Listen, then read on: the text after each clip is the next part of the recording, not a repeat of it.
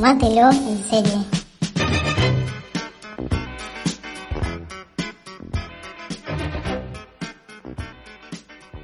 Bueno, bueno, bueno. O nos desaparecemos uno o dos meses o metemos dos capítulos en una semana. así somos. Este, posta, este fue así como uno atrás del otro. Y esta es una serie que fue, le tiene más de un mes que la vimos. Pero dijimos, bueno, ¿por qué no? Hagámosla igual, porque es semejante miniserie, no serie, merece que hablemos de ella, no importa el momento. Sí, además todavía en las redes hay un montón de gente que la está descubriendo y hay un montón de gente que sigue hablando eh, de esta serie que, eh, aunque como bien me marcabas hace un ratito, es del 2019, eh, es quizás la serie del año. Mira, para mí, y estamos en agosto, fines de agosto, es la mejor serie del año y no sé, vamos a tener que ver algo como muy potente para que cambie de opinión porque aparte está como muy arriba, no es que diga, bueno, puede ser que cambie, es como... No, es la serie del año, aunque yo sí el año pasado, sí, pero bueno, nosotros la vimos este año, así que nosotros la contamos como que es el 2020. Aparte, en España, digamos, que fue cuando todo el mundo la pudo tener acceso, salió, salió ahora. Aunque, este, igual estaba en YouTube. Es más, yo el año pasado vi dos capítulos, debo decirlo. ¿Pero estaba completa en YouTube o había algunas cosas nada más? Estaba completa en YouTube. El tema es que este, estos tres tipos, que chicos, chabones, como le quieran llamar, eh, hicieron la serie, o sea, tienen bastantes seguidores en YouTube. Se ve que son conocidos por hacer este tipo de cortos y demás.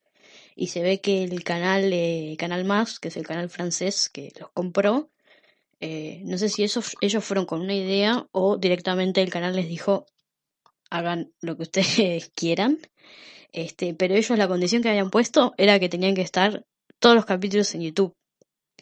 Lo que sí es que si vos ahora entrás, eh, no creo que aparezcan porque están restringidos por em, país. Si tenés VPN puedes entrar. ¿Y pero qué se puede ver en Francia, ponele? O en algún otro lugar también. No, es que yo el año pasado, como no estaba acá, todo para decir que no, mentira. Pude ver igual en francés, sin subtítulos, ni siquiera en inglés, aunque no tiene tanto diálogo, igual eh, no entendía una... No, durísimo igual en francés sin, sin un subtítulo de algo. No entendía nada. Y vi el uno, que encima es uno de los que tiene más diálogo, y dije, no, no, hasta que estamos. Y después me olvidé, la verdad. Fue como, bueno, o sea, como nunca más nadie habló, este, pero bueno, estaba como disponible, me parece que en todo toda Europa se podía ver pero ahora si vos entras al canal de YouTube eh, no hay ningún capítulo. Pero si tenés VPN se pueden ver por YouTube. Eso está bueno. Bien, e, eso sí en francés como marcabas vos y sin subtítulos. Sí, obvio. Así. Hasta que, bueno, la compró la plataforma esta Filming, que es una plataforma española. Es como un Netflix, pero solo para España. Que tiene un montón de cosas muy violas. Y, y bueno, y de ahí ya está es historia. Hay un montón de lugares por donde le podemos entrar eh, a esta serie para, para pensarla. Eh, creo que en un rato que estemos charlando no vamos a lograr hacerlo todo y claramente se nos van a pasar eh, un montón de cosas por alto porque tiene de todo realmente. pero bueno, creo que una de las cosas, una de las mejores cosas trabajadas es que a pesar de que todos los capítulos cuentan diferentes historias, digamos, todos bajo el, eh, bajo el mismo relato, digamos, ¿no? El sistema económico colapsa, no sabemos bien en qué momento, entendemos que es un mundo muy eh, cercano, muy similar al nuestro, eh, o sea, esto puede haber sido en el 2018 o puede ser en el 2023, pero entendemos que es una fecha bastante contemporánea. y si bien todas las historias nos muestran diferentes escenarios, están todas unidas en algún momento, ¿no? Los personajes, de manera aparte súper natural, para nada forzado, van por ahí repitiéndose en algunos capítulos, algunos para cerrar su trama, otros para dejarla abierta, pero para también darle paso eh, a nuevos personajes y a nuevas historias. Y eso está como tan bien trabajado esto, como tan natural, eh, que impacta un montón porque lo hace más verdadero aún de lo que ya veníamos viendo. Sí, sí, sí, cómo se conectan es como súper sutil porque aparte se están conectados, pero no te quita no te quita el, el, el, digamos, el, el foco en, lo que está pasando en el capítulo, ¿no? Sino que el que aparece después, que después se va a conectar, es como, no, o sea, lo decís, uy, este es el de tal, pero nada más, y pasó. Es súper sutil, súper natural. Igual debo decir que el del capítulo 7 y el capítulo 8, que es la misma persona, me costó, porque están muy, están muy, muy, muy diferentes los dos, ¿no? En diferentes contextos, claramente, diferentes posiciones muy marcadas y nada, ¿no? También diferentes, ¿cómo decirlo? No sale la palabra. Como decir emocionalmente, ¿no? Muy diferentes. ¿Cuál fue el capítulo eh, el que más te impactó, eh, el que más te gustó y por ahí el que quizás no, no te atrajo tanto? El que más me gustó que creo que es el que más nos gustó la mayoría, es el de la el geriátrico, el de la residencia de viejitos. Te deja tirado en un rincón totalmente angustiado, porque aparte es el único capítulo en el que el chabón piensa en los demás, porque en todos los demás capítulos siempre es uno pensando en uno mismo y no me importa el resto, ¿no? Tipo, sobrevivir a lo que dé. Y acá es, bueno, ¿Y qué pasa con toda esta gente que queda acá sola? Alguien le tiene que dar de comer, alguien tiene que limpiarlos, alguien tiene que animarlos un poco. Y a pesar de que vos ya te, vas eh, viniendo, ¿no? Vas sabiendo lo que va a pasar, es como decís, no, no puede ser. Y te deja. Sí, que el desenlace, además, eh, digo, a pesar de la, de la crueldad y todo eso, es también un desenlace súper humano, porque él en lugar de, dejarlos tirados, eh, muriéndose de hambre, eh, que sería mucho más trágico aún, decide como, bueno, si yo no los puedo ayudar más porque no tenemos más comida, porque no tenemos más recursos, lo mejor que puedo hacer es quitarles la vida, básicamente. No sé si te deja... Y aparte él, pobrecito, que acá hay una curiosidad, el, el actor este, que se llama Marco, se llamaba en, la, en el capítulo, es uno de los creadores de la serie. Uno es uno de los tres creadores. Yo después a él lo vi en un corto que está en el canal de, de Les Parasites, que es eh, la compañía audiovisual que hizo todo esto.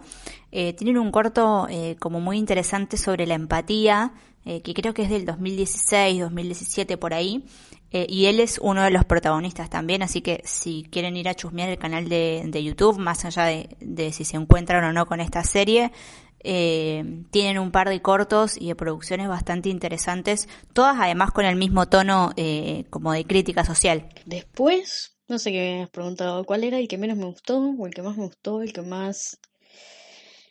El que menos me gustó, no sé, por ahí por ahí el de la aldea o el de la central. Entre algunos de esos dos estaría. Mm, sí, a mí me pasó que el, el que es símil Chernobyl creo que fue el que, no sé si porque me causó menos impacto que los demás, no, no termino de definir bien qué me pasó con ese episodio, pero creo que es por ahí eh, el que menos me gustó de todos. Aparte, ¿cómo vas? ¿Cuántas personas había ahí? No sé, pero apagar un reactor con agua estaba como medio No vieron Chernobyl, justamente. no vieron, pero lo que tiene de bueno este capítulo es que es de noche.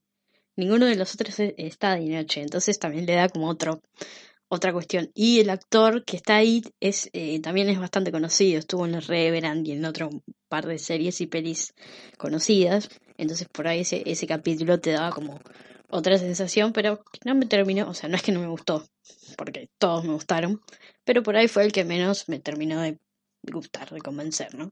Una de las cosas eh, quizás más piolas que tiene la serie, más piolas y a la vez, eh, digamos, que te pegan más fuerte, es, eh, por un lado, esto que te decía hace un ratito, de que por las imágenes pareciera ser un futuro bastante cercano a nosotros en el tiempo. Y por otro lado, que digo, son cosas que si las analizas bien podrían pasar en cualquier momento. El primer capítulo es muy parecido a los primeros días de la cuarentena, cuando, eh, digamos, la gente empezó a desesperarse por comprar papel higiénico encima y empezó a haber desabastecimiento de algunas cosas en los supermercados. Bueno, hay algunos países en el mundo en el que eh, el desabastecimiento es moneda medio corriente también, eso lo sabemos. Eh, entonces, eso era de repente como tan real el tema de la desesperación por tener eh, combustible, que sabemos que tarde o temprano, digamos, es uno de los recursos que tiene las horas contadas en el planeta. Eh, y básicamente el mundo se mueve a base de combustible. Digo, el combustible sube su precio y suben los precios de todo lo demás. o sea, a ese nivel es de central en este sistema.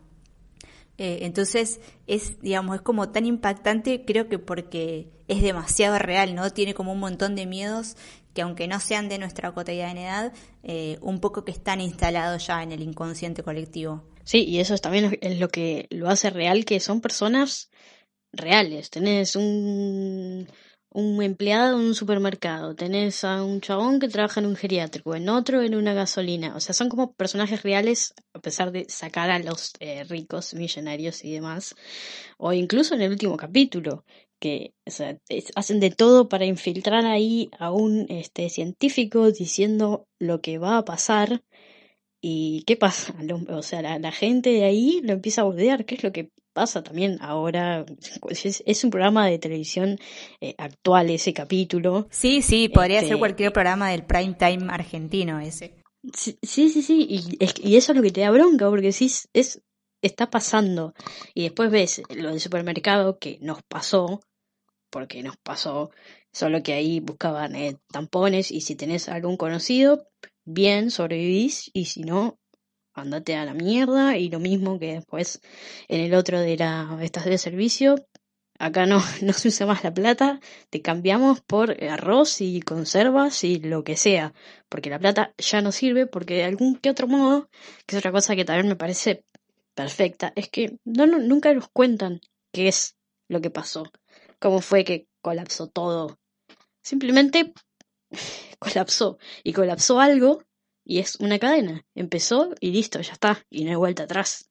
Sí, o sea, claramente entendemos que es el sistema económico, pero bueno, no sabemos puntualmente qué, qué, fue lo que sucedió, si se cayó la bolsa, si es un problema. Incluso ellos mismos no saben si es un problema que está pasando solo en Francia eh, o está pasando también en otros lugares eh, del planeta. Sabes que hace poquito, después de ver la serie, eh, empecé como a buscar algo de, información y me encontré entre otras cosas, con una teoría que se llama la teoría de Old Dubai, no sé si, si la has leído en algún momento, que lo que plantea es eh, que de a partir de 1930, de ahí 100 años más, es lo que va a durar, digamos, la sociedad industrial, la sociedad como la conocemos hoy en términos de producción y demás. Y que a partir de ahí eh, va a empezar como un retroceso en nuestras prácticas sociales, o sea, a partir del 2030 sería estamos a nada, eh, en términos históricos 10 años es un pestañeo básicamente, que a partir de ese momento la sociedad va a empezar a retroceder sus prácticas hasta que eh, alrededor del año 3000 se vuelvan a eh, costumbres como la caza, como la siembra, etcétera, etcétera. Y, o sea, un sistema totalmente opuesto al capitalismo que conocemos hoy.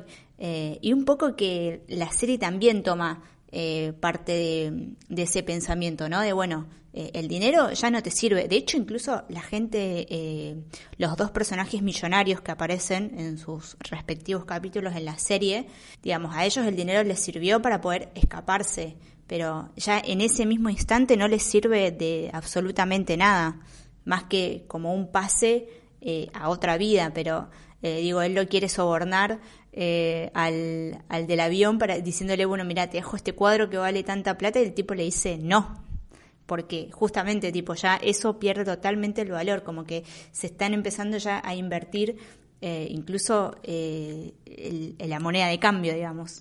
Sí, sí, sí, la plata ya no sirve. El capítulo ese del, del, coso, del, del, primer rico que se lleva el cuadro encima, se va de esa mansión, la mina la tira a la mierda, no le importa nada, atropella, con tal de irse a la mierda. Y después que vemos el capítulo del de la isla, que son como 160 días más o menos que pasan. O sea, no sabemos qué pasó en todos esos días a la mina, que claramente está sobreviviendo, y que ahí no le sirvió de nada ser rica más que tener ese bote ponele, y tratar de llegar al otro lugar, pero estuvo 170 días para intentar llegar. Sí, que, que además el bote se lo robó, digamos, o sea, ni siquiera es que era de su propiedad. Sí, sí, sí, tal cual. No, aparte, la vemos ahí tirada en. Ay, cuando se clava buscando clavo. Ah, Oh, un asco, No. un asco. Pero igual tiene un mensaje bastante claro también, como en esta secuencia de, de crítica de la modernidad, que es que, bueno, digamos, sí, la plata ya no sirve más, pero sin embargo los ricos que se pudieron, eh, que pudieron crearse un mundo paralelo, aparentemente son los que se salvan en todo esto. sí, los ricos y privilegiados de siempre, pero que igualmente no sabemos qué es lo que había del otro lado. O sea, crearon otro nuevo ciudad, otra nueva civilización. ¿Hasta cuándo les va a durar esto? Es algo que también me encanta, porque los capítulos terminan abruptos, no te explican nada. Y eso también te da la angustia y la tensión que quieren eh, transmitirte, ¿no? En la serie con este tema del colapso, que o sea, no importa lo que hagas, lo que hagas, lo que has hecho, lo que vas a hacer, terminó y listo. Sí, ahora es sobrevivir. Una de las cosas que me di cuenta eh, viendo la serie, eh, a ver, quiero ver si a vos te pasó lo mismo, si lo pensaste en algún momento, aunque sea, eh, que, digamos, empecé como a visualizar un montón de eh, secuencias esto de, supervivencia eh, que dicen que está en el instinto humano, eh, y, me veía como a mí misma y era como, no, no, puedo, no tengo ni la capacidad mental ni la capacidad física para sobrevivir. Y además, después de sobrevivir, te quedan unos traumas. No, gracias. No, no, no, yo no, ya en el segundo día en que digo esto no va para más, no sé, agarro el gas que tenía el chabón del geriátrico y nos vimos. Aparte vivir todo eso, que la gente se pelee, que se cae a piña, el capítulo de la estación de servicio, no, no, te da un...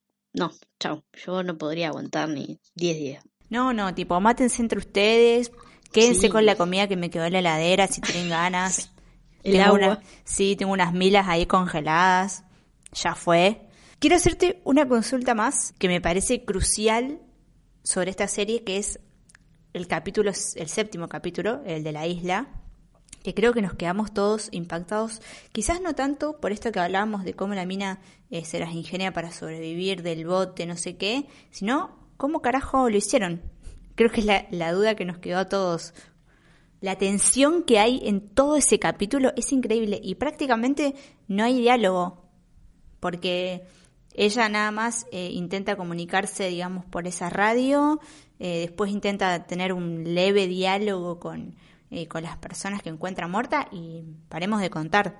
Sí, después al final que dice que es ella y no sé qué, pero sí, ese es uno de los capítulos, creo que es el que tiene menos diálogo. Y a mí todavía no me entra en la cabeza cómo hicieron para grabar. En el Facebook de Les Parasite hay una hay un video de cómo se hicieron los efectos especiales, que no sé, no es eh, de cortes, porque no hay cortes, sino que es del dron o de algún que otro botecito, la parte que separa. Pero esos son los efectos. Después, el plano secuencia es plano secuencia.